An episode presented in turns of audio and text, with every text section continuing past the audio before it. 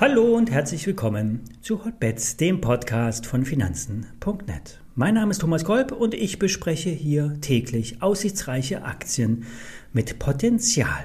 Hotbets wird präsentiert von Finanzen.net, Zero, dem neuen Broker von Finanzen.net.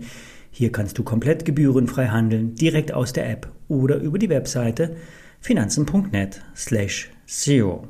Alle nachfolgenden Informationen stellen wie immer keine Aufforderung zum Kauf oder Verkauf der betreffenden Werte dar. Bei den besprochenen Wertpapieren handelt es sich um sehr volatile Anlagemöglichkeiten mit hohem Risiko. Dies ist keine Anlageberatung und ihr handelt wie immer auf eigenes Risiko.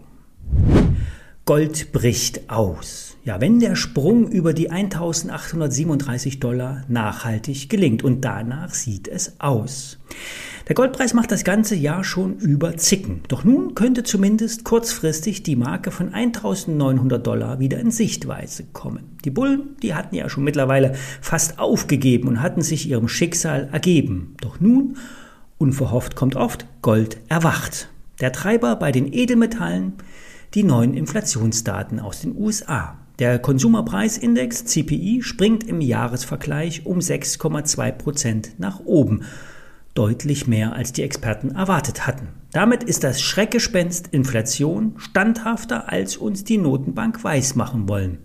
Ähm, hinter der Preissteigerung steht vor allen Dingen der, stehen vor allen Dingen die massiv gestiegenen Energiepreise. Robert Halber, Chefanalyst der Baderbank, sieht allerdings Entspannung im nächsten Jahr in Sicht. Er erwartet fallende Energiepreise. Die Preise für die Frachtraten haben sich nach seiner Aussage bereits halbiert. Damit fällt auch der Druck aus der Lieferkette ab und eine Normalisierung kündigt sich an. Preise für Holz, Kohle und andere Grundrohstoffe zeigen ebenfalls deutliche Entspannungszeichen. Aber Hauptargument gegen eine Krise, die Renditen steigen nicht mehr an. Im Gegenteil, es kommt sogar zur Entspannung. Trotzdem, Gold bricht aus, begründet mit der Angst vor Inflation. Und ein Investment in das Edelmetall ist eine logische Folge. Ja, und wie könnt ihr nun in Gold investieren? Zum einen physisch. Ihr könnt euch je nach Geldbeutel äh, große oder kleine Barren kaufen in einem Goldhandelsgeschäft oder in diversen Online-Shops. Und diese liefern dann mit einem Werttransporter das Gold nach Hause. Nachteil, Gold ist schwer, kann bei einem Einbruch geklaut werden und eure Nachbarn werden sich Fragen stellen, wenn der Werttransporter mit bewaffnetem Personal vor eurer Tür steht. Etwas smarter ist die Anlage in Xetra Gold. Vorteil physisch im Tresor der Clearstream, einer deutschen Börsetochter, hinterlegt. In einem Hochsicherheitstresor werden mittlerweile in Frankfurt 240 Tonnen Gold gelagert. Dazu mussten extra die Decken bzw. die Böden verstärkt werden, da das Gewicht auf ein paar Europaletten verteilt ziemlich hoch ist. Früher wurden in dem Tresor Aktien in Papierform gelagert. Und bei den Rentenpapieren wurde jährlich der Coupon von Hand abgeschnitten. Nicht mit einer Schere, sondern mit einer Kreissäge. Viele tausend Anteilsscheine übereinander gelegt und durch ein Gummiband gesichert. Woher ich das weiß? Ich habe mal, als ich noch bei der Deutschen Börse gearbeitet habe, den Tresor besucht und dabei habe ich sogar auch mal einen Blick auf die äh, Globalurkunde der Siemens werfen dürfen. Eigentlich ein unspektakulärer Ort, aber mittlerweile ein sehr wertvoller Tresor. Tetragold hat den Vorteil, dass nach, derzeitigem, nach derzeitiger Rechtsprechung der Gewinn nach einem Jahr steuerfrei ist, da das Gold theoretisch ausgeliefert werden kann.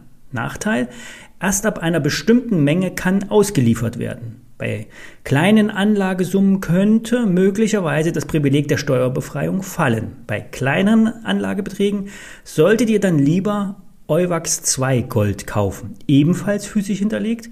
Die ISIN stelle ich euch in die Show Notes. Tetragold ist auf jeden Fall die liquideste und sicherste Form, in physisches Gold zu investieren. Vor allen Dingen institutionelle Investoren machen das. Ja, und wer will, der kann auch in ein paar Goldaktien investieren. Führend ist hier Barrick Gold, ein kanadischer Goldminenkonzern. Barrick Gold hat unlängst angekündigt, zukaufen zu wollen, vor allen Dingen in Kanada. Barrick Gold fördert etwa 200 Tonnen Gold pro Jahr und zählt zu den größten Goldbergbauunternehmen der Welt. Die Produktionskosten, also der Aufwand zum Finden oder zum Produzieren des Goldes, beträgt derzeit rund 600 Dollar pro Feinunze. Der Rest ist Marge, sprich Gewinn. Steigt der Goldpreis an, erzielen Goldminen einen höheren Preis bei gleichbleibenden Kosten. Fazit, wer in Gold investieren will, kann dies physisch tun, Tetra Gold kaufen oder in eine Goldminenaktie investieren. Letztgenanntes hat die größten Chancen, birgt aber auch die größten Risiken. Ja, und das war's zum Gold. Wir hören uns morgen wieder. Bis dann.